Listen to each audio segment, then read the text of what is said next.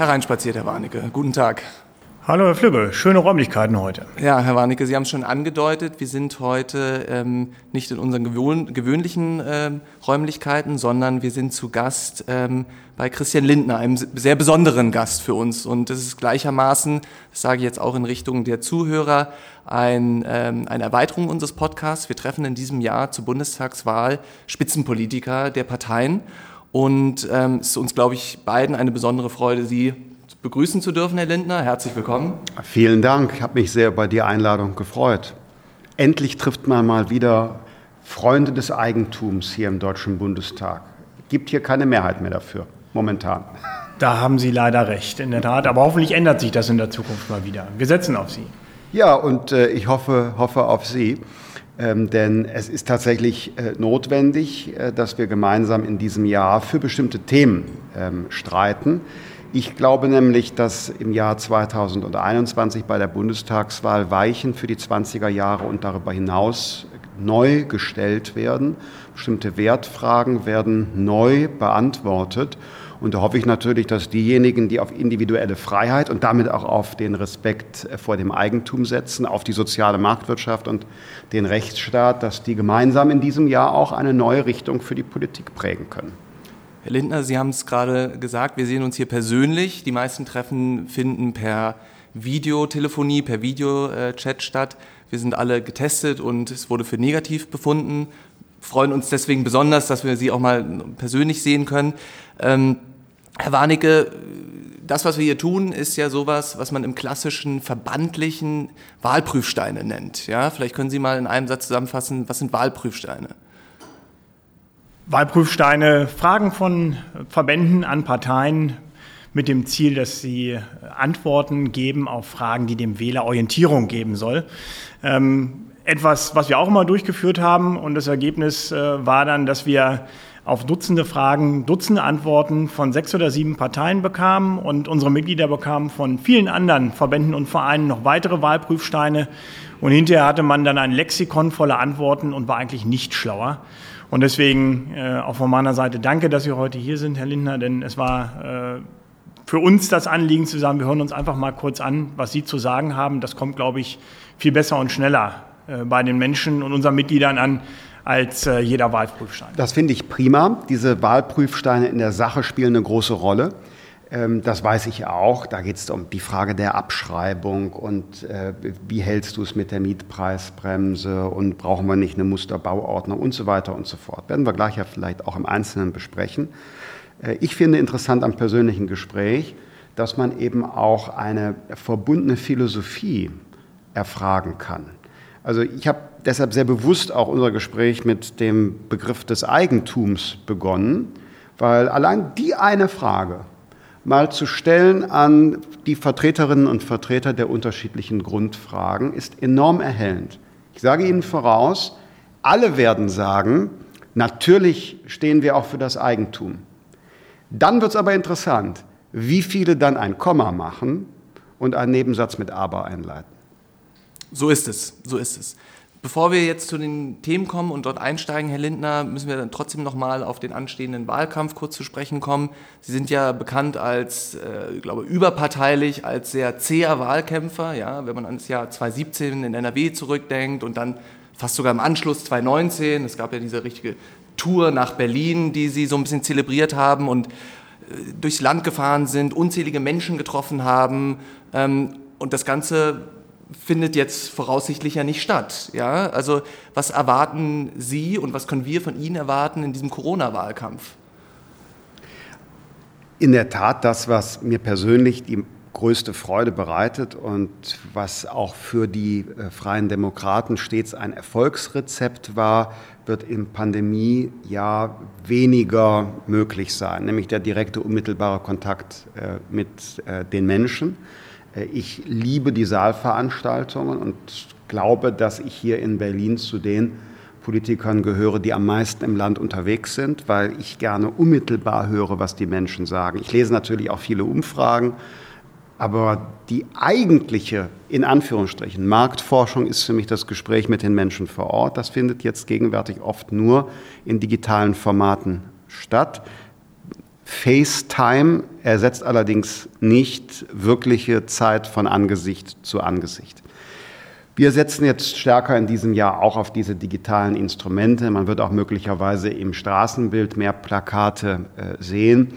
Da verstehen wir unser Handwerk auch. Die FDP war immer schon die digitalste Fraktion hier im Deutschen Bundestag und auch die digitalste äh, Partei, zum Beispiel in den sozialen Medien. Für uns war die Umstellung auf Homeoffice keine größere Herausforderung, weil wir vorher schon auf einer Intranet-Plattform komplett digital und kollaborativ gearbeitet haben. Gleichwohl, so viel Freude, wie der Wahlkampf sonst macht, wird es in diesem Jahr möglicherweise dann äh, nicht äh, geben können eben weil höchstens auf den Plätzen für mich größere Veranstaltungen vorstellbar sind, eher nicht im Hinterzimmer ähm, äh, der äh, Schankwirtschaft oder äh, in so einer etwas äh, schon von politischer Temperatur erhitzten Halle, das wohl eher nicht. Also wenn Sie mal Entzugserscheinungen haben, sobald das wieder zulässig ist, äh, unsere knapp 900 Vereine werden Sie regelmäßig gerne einladen wollen. Da bin ich äh, auch öfter, Sie, öfter, ich weiß, ja, ja, öfter zu Gast. Diejenigen, die mich bei, auf Landesebene oder auch regional erlebt haben, wissen das. Da geht es zünftig zu und äh, jederzeit äh, gerne wieder. Also, also es kommt ja Dank, hoffentlich bald wieder. Ja, vielen Dank, dass Sie dann an den Entzugserscheinungen bei mir ähm, arbeiten und Gegenmittel anbieten, nehme ich gerne in Anspruch. Ja, das, wo wir das können, versuchen ja, wir das. Gerne. Also wir merken, Herr Lindner ist auch schon sprachlich im Wahlkampfmodus. Ja? Also die FDP hat sich ja, es gibt ja so ein paar Sprichwörter, die sich auch über die letzten Jahre, Jahrzehnte von der FDP auch irgendwie uns allen irgendwie eingebrannt haben. Leistung muss sich wieder lohnen, niedrig, einfach und gerecht. Ja? Also ähm, Herr Warnecke, Übrigens die beiden ja. Stimmen. Also Sie sagen, kennt man seit Jahrzehnten. Ja, das habe ich gar nicht bestritten. Ich würde sagen, ja. die stimmen immer noch. Ja, also deswegen sage ich ja, ne? Also diese Daumen oder diese, diese sprichwörtlichen, diese Slogans, ähm, das äh, man könnte hat schon immer sagen, gut funktioniert. Man könnte auch sagen Grundwerte. Weil wenn tatsächlich sich Arbeit nicht lohnt und äh, Fleiß und Talent und Risikobereitschaft keinen Unterschied machen darf, also ich meine, was für ein Land wäre das? Ein solches Gesellschaftsmodell wurde übrigens schon mal ausprobiert. Äh, Fleiß und Einsatzbereitschaft, Talent machten keinen Unterschied in der DDR. Es war nicht ein erfolgreiches Gesellschaftsmodell und deshalb der Leistungsbegriff, der verbunden ist ja mit Freiheit, wenn er abgewogen ist mit Chancengerechtigkeit durch ein vernünftiges Bildungssystem. Unsere Kernherausforderung übrigens nach der Pandemie, weil sehr viele Kinder und Jugendliche drohen jetzt abgehangen zu werden, wo wir viel tun müssen, damit genau das nicht passiert. Aber im Prinzip, wenn es gleiche Startchancen durch ein staatlich verantwortetes, vernünftig ausgestattetes Bildungssystem gibt, dann ist das Aufstiegsversprechen der sozialen Marktwirtschaft doch genau dieses, Leistung muss sich lohnen. Herr Warnecke, ich wiederhole, Herr Lindner ist bereits im Wahlkampfmodus. ähm, das und, spricht ja für ihn. Aber er ne? hat, er hat auch ein wenig vorweggenommen, was ich jetzt ähm, an, Sie, äh, an Sie richten möchte.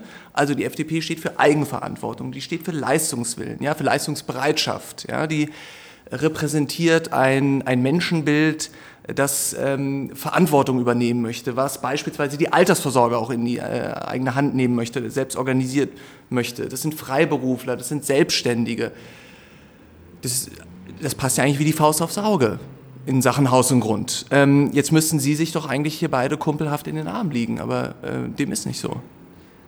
Ja gut, äh, das mag jetzt an meiner spröden norddeutschen Art liegen. Herr Flügge, Sie kennen die. Die kenne ich allerdings. Corona, oder Corona oder Corona. Abstand. Also, Ab, oder äh, Corona. Aber ich sehe Sie auch sonst nicht durch den Tiergarten joggen zusammen. Das ist, bei meiner Runde. Das ist richtig, aber... Die aber ist eine gute Idee. Können wir auch mal machen, ja. ja. Die Gelegenheit kann sich auch ergeben. Also, also äh, dies, dies Kumpelhafte äh, ist ja sicherlich das eine, aber ich glaube, inhaltlich ist es natürlich so, dass wir eine extreme äh, ja, parallele Ausrichtung haben. Herr Lindner sagte das ja auch schon. Eigentum und Freiheit, das sind äh, zwei Seiten derselben Medaille. Das gehört einfach zueinander. Eigentum gibt es nur in freiheitlichen Gesellschaften und Freiheit oder frei kann man nur sein, das wissen wir seit der, der Zeit, seitdem wir die Lehnherren abgelegt haben, kann man eben auch nur haben, wenn man Eigentum hat, äh, auf dem man sich frei entfalten kann. Das, das, insofern ist die Nähe äh, denklogisch äh, da, denn das sind zwei Grundrechte und zwei Menschenrechte, für die die FDP und die auch Haus und Grund stehen, die, die absolute Grundlage äh, damit auch der Demokratie in diesem Land sind. Insofern, äh, das ist gut und richtig und schön so, aber wissen Sie, wenn das zu eng wäre, Herr Flügge, wäre auch nicht gut. Also ich gucke ja hier und da, also vielleicht aktuell äh, die SPD, die hört ja äh, auf ihre Kumpels vom Deutschen Mieterbund und äh, fragt dann nicht weiter nach, wie es auf der anderen Seite aussieht. Also äh, so wie das jetzt aussieht, könnte das ja fast so sein, äh, dass die FDP hinterher mit, einer, mit einem Ohr für alle Menschen äh, ein höheres Wahlergebnis hat als die SPD. Hätte man ja vor also, ein paar Jahren auch Lindner, nicht gedacht. Die, dann, ne? die Haus und Grund ist nicht das für die FDP, was die Gewerkschaften für die SPD ist.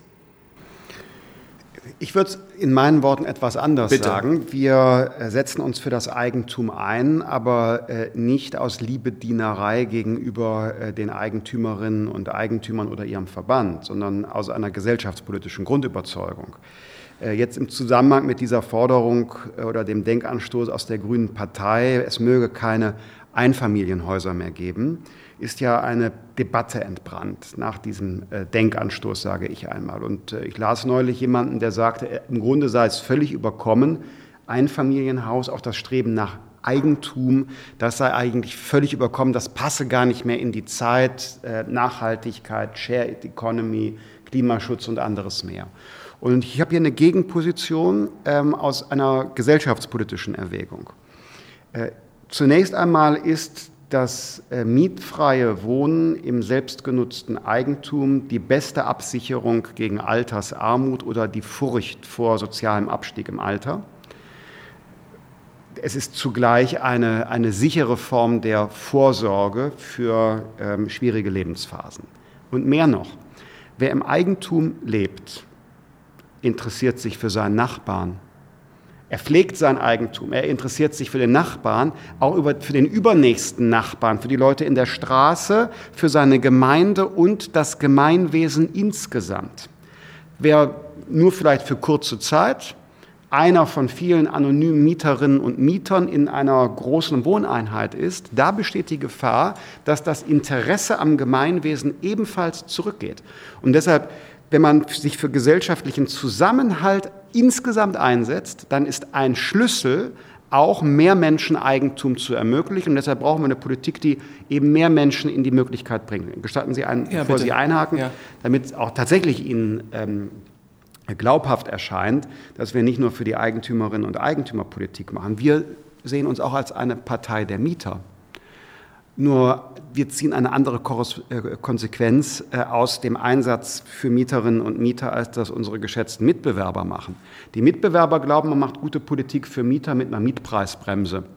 Wir sagen, wir machen eine gute Politik für äh, Mieterinnen und Mieter, wenn es ein umfängliches Angebot gibt und jeder Mietinteressent zwischen unterschiedlichen Vermietern wählen kann, weil nämlich viele neue Wohnungen gebaut werden, weil Flächen ausgewiesen werden, weil das Erstellen von neuem Wohnraum nicht so teuer ist, weil es ein Kataster von Freiflächen oder Möglichkeiten der Aufstockung gibt. Das heißt, unsere Politik für Mieterinnen und Mieter ist ein entwickelter Markt mit Wahlmöglichkeit, der drückt den Preis und hebt die Qualität Qualität. Die Mangelverwaltung Mietpreisbremse ist in Wahrheit eine schlechte Politik für die Mieter, weil man nämlich in der einen Wohnung, in der man jetzt einmal ist, noch erfahren wird, dass die Neuinvestitionen und die Erhaltungsinvestitionen zurückgehen. Also das Wohnungs- und Einfamilienhaus im Eigentum, äh, die Wohnung oder das Einfamilienhaus im Eigentum ist ja, glaube ich, breit in der Gesellschaft auch akzeptiert. Uns geht es ja noch einen äh, Schritt weiter. Also nämlich, ähm, es geht ja um die, äh, zum Zwecke der Altersvorsorge oder zum Zwecke der ähm, der, der, also, oder im, im Bereich des Vererbens, was ist mit der vermieteten Eigentumswohnung. Ja? Und da erleben wir ja, dass häufig äh, die Gesellschaft äh, oder die Gesellschaft eher in eine Ablehnungsposition geht und in ein Ausspielen zwischen Mieter und Ver die Politik in ein Ausspielen zwischen Vermieter und Mieter kommt. Das ist ja sozusagen äh, das, worin wir uns seit mehr als zehn Jahren befinden, in diesem brennenden Kampf. Da brennt ja richtig die Luft. Ja, und ja. da muss man da Aufklärungsarbeit machen. Die größten Treiber bei den Wohnkosten sind doch nicht die Vermieterinnen und Vermieter, zumal nicht jene, die ein Portfolio haben von vielleicht drei Wohnungen, äh, die sie vermieten wollen. Die doch erst recht nicht, sondern der größte Preistreiber ist ein Staat, der nicht genug Flächen bereitstellt. Der Preistreiber ist ein Staat, der immer höhere Baustandards äh, fordert. Der Preistreiber ist ein Staat, der bei der Warmmiete durch steigende Energiepreise das verfügbare Nettoeinkommen äh, der Menschen schmälert. Und das einseitig abzuwälzen auf äh, die Eigentümerinnen und Eigentümer, das ist ja, ist ja falsch. Das ähm, ähm, äh, trifft es nicht. Es gibt auch da paradoxe äh, Situationen, die man beobachten kann. Ähm, ich bin neulich hier in Berlin an einem Sonntag ähm, unterwegs gewesen. Ich bin von äh, dort, wo ich wohne, ins Büro am Sonntag kurz marschiert um etwas zu erledigen und kam vorbei an einer Demonstration, und zwar wirklich so, wie ich beschrieben habe, die ich jetzt beschreiben will. Äh, da demonstrierten zwei Gruppen, die kamen an einem Platz zusammen. Die eine Gruppe, die hatten Plakate mit Wir haben Platz. Also wollten noch mehr Flüchtlinge nach Deutschland holen. Wir haben Platz, war deren Anliegen. Und es mischten sich in diese Demonstration die Befürworter der Enteignungsinitiative, die gesagt haben, wir brauchen Wohnraum. Und dann standen plötzlich Leute nebeneinander, die einen mit den Plakaten, wir haben Platz, bitte mehr Flüchtlinge aufnehmen, anderen, die Wohnbesitzer enteignen, wir brauchen Wohnraum, Wohnungsnot stoppen. Und das war eine paradoxe Situation und das zeigt, darauf will ich hinaus, dass bei solchen Fragen wie etwa der Entwicklung an den Wohnungsmärkten sehr oft mit dem Bauch äh, bewertet wird, um das Wirkungszusammenhänge, Angebot, Nachfrage, Attraktivität für Investitionen gleich neuer, neu geschaffener Wohnraum, keine Fläche gleich kein neuer Wohnraum, dass das völlig ähm, unter den Tisch fällt, insbesondere seitens der politischen Linken und den Grünen. Ja, ähm, Herr Warnecke, aber jetzt hat Herr Lindner sehr viel von Umdenken und Erklären gesprochen. Was würden Sie sich denn vorstellen, in welchen konkrete Gesetze sowas gegossen werden muss, um eine Eigentumsdebatte oder ein, ja, eine gesellschaftliche Akzeptanz äh, für dieses Thema weiterzufinden, mittel- bis langfristig? Das muss sich natürlich letztlich äh, auch in den mietrechtlichen Gesetzen eines Tages mal widerschlagen. Das Kernanliegen äh, oder die Kernbeschreibung von einer funktionierenden Wirtschaftspolitik hat der Lindner ja schon gegeben. Wenn man diejenigen ermutigt, äh, Produkte anzubieten oder eben Wohnraum anzubieten, die das können, dann hat man hinterher eben auch tatsächlich genügend Wohnraum zur Verfügung. Und wir auch in den Städten? Ja, auch in den auch, Städten? Äh, auch in den Städten. Das geht natürlich nicht von heute auf morgen, weil man gerade in Deutschland nicht mehr von heute auf morgen bauen kann. Aber eins ist klar, man sieht doch hier in Berlin mit dem Mietendeckel äh, einer Politik, die sich ausschließlich äh, auf den Mieter fokussiert, dass die Vermieter nicht mehr willens und zum Teil eben auch finanziell nicht mehr in der Lage sind, den Wohnraum anzubieten, mit der Konsequenz, dass die Zahl der Mietwohnungen nur hier in Berlin, nirgendwo sonst, und deswegen hängt es auch am Mietendeckel, um 50 Prozent abgenommen hat. Und gleichzeitig die Zahl der Wohnungen, die zum Verkauf stehen von Eigentümern, um fast 40 Prozent nach oben geschnellt ist. Das heißt, äh, die, den Mietern geht es durch den Mietendeckel tatsächlich schlechter und diejenigen, die den Wohnraum anbieten könnten, gehen aus dem Markt heraus und verkaufen dann, was uns natürlich in Teilen auch freut, an selbstnutzende Eigentümer. Also da können tatsächlich neue Leute ins Eigentum ziehen. Aber das ist ja nun auch nicht äh, Ziel und Sinn von, der, von dem Mietendeckel zu sagen, er soll selbstnutzende Immobilieneigentümer produzieren. Nein, man sieht also, was passiert, wenn man nur eine Gruppe äh, oder singulär das Interesse einer, einer Gruppe in Betracht zieht und die Zusammenhänge völlig außer Acht lässt. Und das ist, glaube ich, auch das Problem für die kommenden Jahre. Wir haben leider äh, bei vielen Parteien äh, den, den einfachen Weg, den wir in der Kommunikation erleben. Wir machen da mal was und dann ist die Sache schon erledigt. Der Mietendeckel wird helfen, die Mietpreisbremse wird schon irgendwie richten. Wir drehen ein bisschen an der CO2-Umlage und dann ist die Sache auch in Ordnung.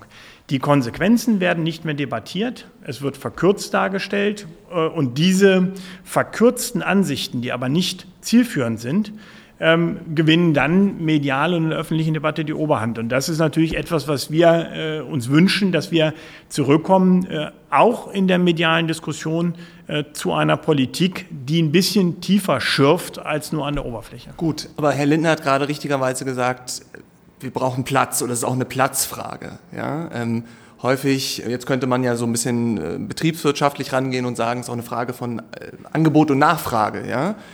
Warum wird denn eigentlich nicht mehr gebaut, um das Angebot zu erhöhen, Herr Lindner? Na, das ist ja äh, zunächst mal tatsächlich eine Frage der ausgewiesenen Flächen für Neubauvorhaben.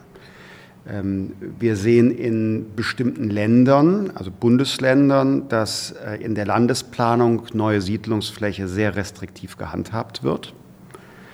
Äh, es gibt ja ähm, politische Vorgaben, den Flächenverbrauch in Deutschland insgesamt massiv zu begrenzen. Ich halte das für etwas kurzsichtig gedacht, weil wir Bereiche Deutschlands haben, wo wir sehr viele Flächen haben, die nicht genutzt werden, wo es eine Reduzierung der Bevölkerungsdichte gibt und auf der anderen Seite erleben wir eine Urbanisierung und da müssen natürlich neue Räume dann erschlossen werden. Also doch kein Platz fürs Einfamilienhaus. An manchen Stellen wird nicht genug Siedlungsfläche ausgewiesen. Ähm, wie, also es gibt Kommunen, da wird über, über Jahre und Jahrzehnte gestritten, ob man eine bestimmte Fläche nutzt, um dort einen neuen Stadtteil äh, zu begründen. Ähm, ich denke ähm, auch an Nordrhein-Westfalen, wo wir nach der Übernahme der Regierungsverantwortung von einer rot-grünen Regierung erst einmal äh, die Landesplanung verändern mussten, weil jedes Jahr Flächen übrigens auch für Gewerbeimmobilien äh, für neue Gewerbeflächen verloren gegangen sind. Und ein Land, das wachsen will, das muss natürlich auch Gewerbeflächen ähm, zur Verfügung stehen. Aber mehr noch, Ersatzneubau muss eine Rolle spielen. Äh, die Schließung von Baulücken muss eine Rolle spielen. Da braucht man ein Kataster, um zu wissen, wo ist eine Baulücke, wo kann äh, sich etwas, etwas noch äh, nachverdichten ähm, durch etwa den Ausbau von von Dachgeschossen oder die Aufstockung auf Gebäude. Das heißt, wir müssen da insgesamt kreativer rangehen und fragen, was können wir tun, um die Flächenpotenziale zu vergrößern und auszuschöpfen. Das ist mal der erste Zugang. Und dann besitzt der Staat auch eigene Flächen, die er natürlich äh, nutzen kann für Wohnbebauung. Ähm, das ist ein politisch umstrittenes Thema, weil die Privatisierung von öffentlichen Flächen für viele inzwischen ein No-Go ist. Das muss man akzeptieren als eine Veränderung der politischen Landschaft. Aber auch dafür hätte ich einen Vorschlag. Wenn man nicht äh, öffentliches Eigentum, öffentliche Flächen äh, dauerhaft privatisieren will, gut, dann lassen wir doch neu äh, debattieren, ob wir nicht Erbpachtmodelle machen, äh, um dort dann zu bauen. Das wäre sozusagen der dritte Weg. Wenn man nicht privatisieren will, dann machen wir neu mal eine Initiative für, für Erbpachtmodelle. Alles jedenfalls besser als nichts zu tun und nur auf die Vermieter zu schimpfen. Herr Warnecke, noch ein No-Go-Thema, Schrebergärten raus aus der Stadt? Ich sag die verbrauchen so, auch viel ähm, Fläche in Berlin. Also ich komme jeden Tag an welchen vorbei. Letztlich, äh, wenn, man, wenn man möchte, äh, dass man mehr Menschen Wohnraum in der Innenstadt zur Verfügung stellt, dann muss man das Thema tatsächlich anfassen und muss gucken, ob ein Schrebergärten nicht tatsächlich besser am Stadtrand im ländlichen Raum aufgehoben wäre. Allein schon wegen der Investitionen in die Infrastruktur. Ähm, Schrebergärten brauchen nicht notwendigerweise einen S-Bahn- oder einen U-Bahn-Anschluss. Äh, da kann man auch mal hinradeln. Und wer eben in der Innenstadt leben möchte, braucht oder kann auch nicht erwarten, dass er direkt einen Blick auf eine große Schrebergartenkolonie Kolonie hat und das schön grün ist. Ja, man muss sich schon überlegen, äh, wenn man Innenstädte hat und den Menschen da Wohnraum geben will, wie man dann die Flächen nutzt und ob historische äh, Flächennutzungen in Gestalt von Schrebergärten, die ja zum Beispiel in Westberlin weil man eben auch nicht weit fahren konnte, sicherlich angebracht waren, ob die heute noch so sinnvoll sind. Insofern, ähm, da muss man mal umdenken. Ähm, ob das, äh, da kommt bei mir dann schon, oder sieht man dann schon die, äh, die leichten Nuancen, ob das mit dem Modell einer Erbpacht ähm, eine richtige Lösung ist, das macht für einige Menschen gelten. Ich würde das Modell auch nicht, äh, nicht ausschließen wollen. Äh, auch da sollten wir äh, allen das bieten, was sie mögen. Ähm, meine Wahrnehmung ist, dass diejenigen, die ein Haus bauen wollen, eben auch das berühmte Einfamilienhaus bauen wollen, schon das Gefühl haben wollen, ein eigenes äh, Grundstück dauerhaft zu haben. Ähm, denn wenn man es baut und vielleicht auch die Hoffnung hat, dass man es den Kindern eines Tages mal weitergeben kann und dann das Damoklesschwert eines äh, Gemeinderates hat, der dann, dann nach äh, in der zweiten Generation darüber entscheidet, ob man das Grundstück behalten darf oder nicht, das ist schon nicht mehr ganz so ansprechend. Insofern würde ich tatsächlich hier die reine Lehre äh, des Grundstückseigentums hochhalten wollen. Ich selber auch. Ähm, ich würde wenn Sie mich als äh, Person, Christian Lindner, fragen, ich hätte auch ein ungutes Gefühl, ist zwar völlig irrational, weil ich bin heute 42, wenn ich jetzt ein Haus auf einem Erbpachtgrundstück äh, bauen oder kaufen würde, mit 100 äh, Jahren noch, das werde ich nicht erleben. Ähm, also insofern ist es ein Stück Irrationalität da drin. Trotzdem, mein Gefühl wäre auch komisch, ist nicht richtig meins. Dennoch muss man ja Realitäten anerkennen und in manchem Gemeinderat wird es eben äh, wenn da 45 Prozent Parteien links der Mitte sind, gegenwärtig zumindest keine Mehrheit äh, für ein solches Modell der Veräußerung von städtischen Flächen geben, dann wäre das eine Möglichkeit. Selbst wenn ja. ich sie nicht als ja. ähm, ähm, äh, besten Weg sehe. Aber wenn wir mal auch uns entfernen vom Gedanken nur äh, des Einfamilienhauses, äh, bei äh, Mehrfamilienhäusern zu sagen, also es geht in Erbpacht weg und quasi der doppelte Abschreibungszeitraum wird das Grundstück in Erbpacht vergeben. Das könnten schon eher auch für Investoren dann attraktive Modelle werden. Auch in den Zusammenhängen muss man denken. Wenn Sie über Nuancen sprechen, wieder als politischer Praktiker, bevor wir die Datschen abbauen, ähm, hoch emotionalisiert, bebauen wir in Berlin lieber das Tempelhofer Feld. Eine, Frei, eine Freifläche, wo ich nicht zwingend meine Kinder im Gras spielen lassen würde, weil ich nicht wüsste, was da eigentlich nach jahrzehntelanger Nutzung als Flugfeld für Gifte enthalten sind. Also das wäre vielleicht auch mal segensreich im Zuge auch dann einer Teilbebauung ähm, ökologische Belastungen dort äh, zu reduzieren. Also bevor wir die Datsche abbauen, gehen wir ans Tempelhofer Feld. Da bin ich auch voll und ganz bei Ihnen. Da sollte man zumindest an die Randbebauung dann mal, mal rangehen. Äh, aber ja, das ist ja im Prinzip so ein rot-rot-grünes Pro Projekt, das die Immobilienpreise in Berlin erst so richtig vorangebracht hat. Ähm, kann man ja auch nicht oft genug sagen, rot-rot-grün, diejenigen, die die, ja. die Werthaltigkeit der Immobilien in Berlin nachhaltig ja. gesteigert haben. Umso mehr wundert mich, dass Sie heute die modische Entscheidung zu roten Socken gewagt haben. Ähm, Herr Linde, eins sage ich Ihnen, ich lasse mir von keiner Partei äh, eine Farbe wegnehmen, weil dann äh, könnte ich bald, glaube ich, auch nur noch schwarz-weiß durch die Gegend laufen ja. und das wäre nicht so schön. Deswegen, ja. das, äh, da, da, da lasse ich mir von der SPD oder der Linkspartei, ist das fast mhm. schon vom Farbton Stimmt. her, die Socke nicht entfernen. Ja. Nicht nur ein rot-rot-grünes Projekt und nicht nur eine rote Socke ist das Thema Klimaschutz, auf das wir noch mal kurz zu, zu sprechen kommen wollen. Ähm, das ist sicherlich auch mehr als abendfüllend, aber den Gebäudebestand betrifft es äh, doch umso mehr. Und wie immer geht es da auch äh, relativ knackig zu, nämlich es geht ums Geld. Ne? Also wer bezahlt es am Ende? 2050 ist das große Ziel, Herr Warnecke, soll der Gebäudebestand klimaneutral sein. Es ist relativ nicht nur anspruchsvoll im baulichen Bereich, sondern ähm, auch im finanziellen Bereich. Ähm, da knirscht es und da wird sozusagen der Kampf Mieter-Vermieter der, der, Kampf ist vielleicht übertrieben, aber der, die Zerreißprobe zwischen Mieter und Vermieter besonders deutlich. Ähm, geht da auch noch um viel weiteres wie die Umlagefähigkeit. Aber Herr Lindner, am Ende müssen, muss sich auch die Politik da positionieren. Wer zahlt es? Der Vermieter oder der Mieter? Am Ende zahlen wir alle es irgendwo, egal in welcher Rolle wir sind, weil irgendjemand muss ja auch für die enorme steuerliche äh, und sonstige Förderung äh, der ähm, Maßnahmen der energetischen Erneuerung aufkommen. Es gibt ja sehr viele Programme der KfW oder direkte Möglichkeiten, äh, die Einkommenssteuerschuld zu reduzieren. Also das zahlen ohnehin wir alle. Jetzt bezogen auf die Kernfrage Mieter, Vermieter bin ich für, für Fairness. Wenn Maßnahmen der äh, energetischen Sanierung dazu führen, dass die äh, Nebenkosten sich reduzieren, weil weniger Energie verbraucht wird, dann halte ich es schon für angemessen, dass man in geeigneter Form die Mieterinnen und Mieter, deren Warmmiete sich reduziert, dann auch an den Investitionen beteiligt.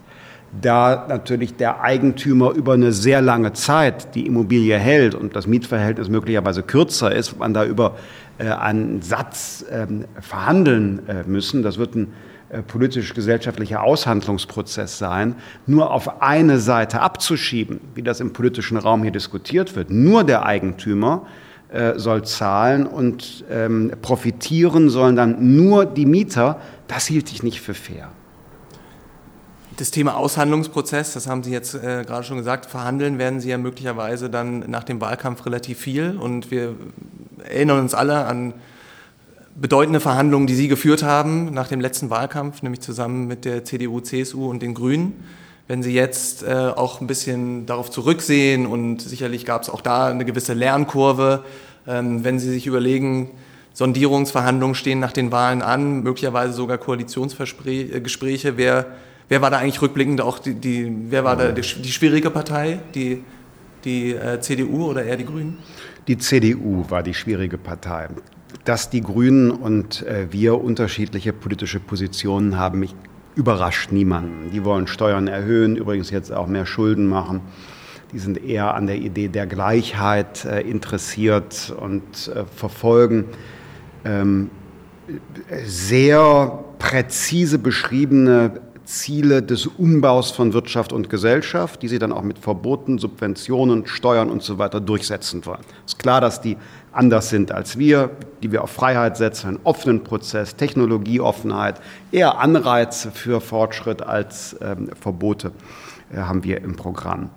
Schwierig war die CDU, weil die CDU, Frau Merkel, einseitig den Versuch unternommen hat, die Grünen ins Regierungsboot zu holen. Und äh, den Grünen wurden dann alle möglichen Zusagen gegeben, die dann die FDP einlösen sollte. Das äh, wäre Verrat an den Wählerinnen und Wählern der FDP gewesen. Wir hätten nichts von unserem Programm umsetzen können, keine Abschaffung des Solidaritätszuschlags, kein modernes Einwanderungsrecht, keine rationale Energiepolitik, nicht mehr Verantwortung für den Bund im Bereich der Bildungspolitik, kein Digitalisierungsministerium. Vertrauen Sie mir, ich könnte die Liste, was ich nicht glaube, die ist wäre. auch abendfüllend. Ja, genau, hätte, könnte ich weiter fortsetzen. Ähm, aber wichtig ist ja nicht die Geschichtsstunde, sondern der Blick nach vorne. Die Lage hat sich verändert. Ähm, sowohl Herr Laschet ähm, als auch Herr Söder haben öffentlich erklärt, die FDP sei der bevorzugte Koalitionspartner der Union. Das haben wir in der früheren Führung der Union so nie gehört. Herr Söder hat sogar beim politischen Aschermittwoch gesagt, also ich sei ein seriöser Gesprächspartner. Haben Sie sich gefreut? Ich musste, musste ungefähr die Hälfte äh, meiner Notizen für den Aschermittwoch äh, zur Seite legen, weil nach so, einem, so einer Freundlichkeit kann ich ja dann nicht anfangen, äh, Polemik äh, in weiß, Richtung... ob das nicht bezweckt war. Ja, ich natürlich, hoffe, Sie haben die behalten, die ja, Notizen dann. Natürlich war das, war das, äh, steht dahinter ein Zweck. Äh, die FDP legt gerade in den Umfragen ja sehr stark zu. Wir hatten zweistellige Umfrageergebnisse jetzt in dieser Woche. Insofern weiß ich, warum da plötzlich eine Freundlichkeit ausbricht. Man bräuchte ja nochmal die die äh, Stimmen der Freien Demokraten, um zum Kanzler gewählt zu werden.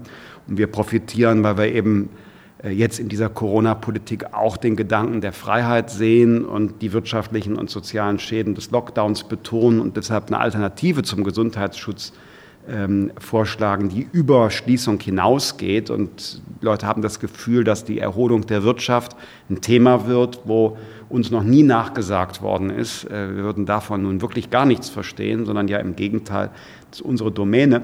Aber äh, um die Frage noch mit einem Satz zu beantworten, in diesem Jahr ist die Situation einer Regierungsbildung völlig anders als beim letzten Mal. Es gilt immer noch, lieber nicht regieren als falsch regieren. Aber dazu gehört ja immer die andere Seite der Medaille. Wenn Gutes bewirkt werden kann, darf man das Land anderen nicht überlassen. Und ähm, mein Optimismus ist, dass in diesem Jahr eine andere Konstellation möglich ist als vor vier Jahren. Wir kommen zum Ende so langsam und ähm, normalerweise haben Verbände ja ähm, den Anspruch, den Politikern nochmal mitzugeben, was sie für sie tun können. Ich habe jetzt entschieden, Herr Warnecke, auch wenn Sie mich ein bisschen äh, verwundert angucken, dass wir das jetzt umdrehen. Ich möchte Herrn Lindner fragen, was kann denn Herr Warnecke für Sie und Haus und Grund für Sie tun in der Zukunft? Weiter eine ganz wahrnehmbare Stimme in der gesellschaftspolitischen Diskussion sein ähm, für den Gedanken des Eigentums, der sozialen Marktwirtschaft, der Berechenbarkeit staatlichen Handelns in Klammern Mietpreisbremse, äh, Mietendeckel, äh, Genehmigungsverfahren. Ähm, und ich wünsche mir ähm, ein Engagement von Haus und Grund auch für diejenigen, die noch nicht Mitglieder sind, sprich mitzuwirken daran, dass mehr Menschen den Weg ins Eigentum finden. Äh, durch ein anderes Steuerrecht, das den Menschen erlaubt, überhaupt Eigenkapital aufzubauen, um danach eine Hypothek in Anspruch zu nehmen. Ähm, die äh, Wohnimmobilienkreditrichtlinie geländegängig zu machen, damit mehr Familien überhaupt in die Lage versetzt werden, mit der Bank ein Gespräch zu führen. Und unverändert brauchen wir Unterstützung auch bei der CDU, selbst in Regierungsverhandlungen ähm, mit der FDP, dass wir endlich den Freibetrag bei der Grunderwerbssteuer für das selbstgenutzte Immobilieneigentum bekommen. Ich habe das selber mehrfach in Koalitionsgesprächen, sogar in Koalitionsverträge mit der CDU geschrieben. Es ist da bislang noch nicht die wirkliche Konsequenz da dafür zu sorgen, dass das ins Gesetzblatt kommt. Und da hat Haus und Grund ganz gewiss einen Schlüssel, weil äh, ich weiß, ganz viele ihrer Mitglieder sind Liberale, aber ein paar gibt es auch, die christdemokratisch denken. Einverstanden, Herr Warnecke? Absolut einverstanden. Also da können wir gerne einen Schwerpunkt mehr setzen. Wir freuen uns über jedes Mitglied, das ins äh, Eigentum kommt oder jeden Eigentümer, den es neu gibt, der dann auch Haus- und Grundmitglied werden kann. Äh, das selbstgenutzte Immobilieneigentum als äh, Altersvorsorge, als Ruhepol, gerade in Zeiten wie einer Corona-Pandemie, ist, glaube ich, etwas, äh, was eine besondere Bedeutung hat. Und da liegt auch meine Hoffnung, dass wir den Weg in Zukunft intensiver äh, begleiten können und auf dem Wege unterstützend agieren können. Vielleicht äh, ist das ja einer der wenigen Vorteile dieser Pandemie, dass wir hinterher ein bisschen ein anderes Denken darüber haben, welche Wertigkeit es hat, wenn man in der Lage ist, in den eigenen vier Wänden mit einer gewissen Sicherheit äh, auch eine solche Extremsituation wie diese hinter sich zu bringen. Und ich kann vielleicht noch eine bitte, Zusage bitte. geben. Ja. Also, äh, weil Sie eben über Regierungsbildungen sprachen. Ich will Sie jetzt nicht damit behelligen, dass wir eine Steuer entlasten wollen und dass es mit uns keine Steuererhöhungen gibt und das Verbot des Einfamilienhauses oder Begrenzung auch nicht unser Thema ist. Grunderwerbsteuer habe ich erwähnt, sondern was ganz Grundsätzliches. Ähm, Wenn es nach mir geht, dann bekommen wir nach der Bundestagswahl wieder einen Bauminister, Sehr gut. der sich wirklich mal um diese Fragen kümmert. Man kann über Herrn Seehofer denken, was man will. Jedenfalls das Ministerium, wo Innen, Heimat und Bau zusammengefasst war, hat nur zu einem geführt. In Wahrheit gab es niemanden, der sich um die Frage von Wohnen, Bauen, Immobilien, um diese ganze Branche mit ihrer enormen Wertschöpfung, ihrem enormen, enormen gesellschaftspolitischen Gewicht gekümmert hat. Da setze ich sogar noch einen drauf, das muss ich jetzt noch machen. Äh, leider mussten wir erleben, dass der Minister manchmal das Thema Bauen als Verhandlungsmasse für innenpolitische Fragen verwendet hat. Und das war nicht zum Vorteil. Und dann äh, schließe ich mit der Bitte, packen Sie zum Bauen noch das Wohnen und vor allen Dingen übernehmen Sie das Ressort bitte auch. Das ist ganz wichtig. Jetzt, Herr Warnecke, jetzt ist auch gut, weil jetzt leuchten Ihnen ja die Augen schon ganz das ist besonders. Doch, Ähm, man muss doch, wenn man so eine Zukunftsperspektive aufgezeigt kriegt, dann kann man sich Gut, ja auch also am Ende sind Sie doch äh, fast kumpelhaft beieinander. Ähm, dann hat doch dieses Gespräch äh, auch dazu noch geführt. Ich darf an unsere Hörer sagen, dass wir ähm, in Kürze ja nun auch die anderen Parteien treffen und das ist während Corona relativ schlecht zu organisieren, aber Herr Habeck wird uns dann das nächste Mal ähm, beehren oder wir äh, werden zu ihm kommen. Das wird vermutlich wenig freundschaftlicher als ähm, dieses doch sehr Ich bin sehr gespannt. Ich Ja, ich bin auch sehr ich gespannt. mir anhören. Vielen Dank. Herr Lindner, auch Herr Warnecke, aber insbesondere Herr Lindner, vielen Dank und äh, wir freuen uns auf einen spannenden Wahlkampf. Ich mich auch. Vielen Dank, Herr Lindner. Danke Ihnen. Jo.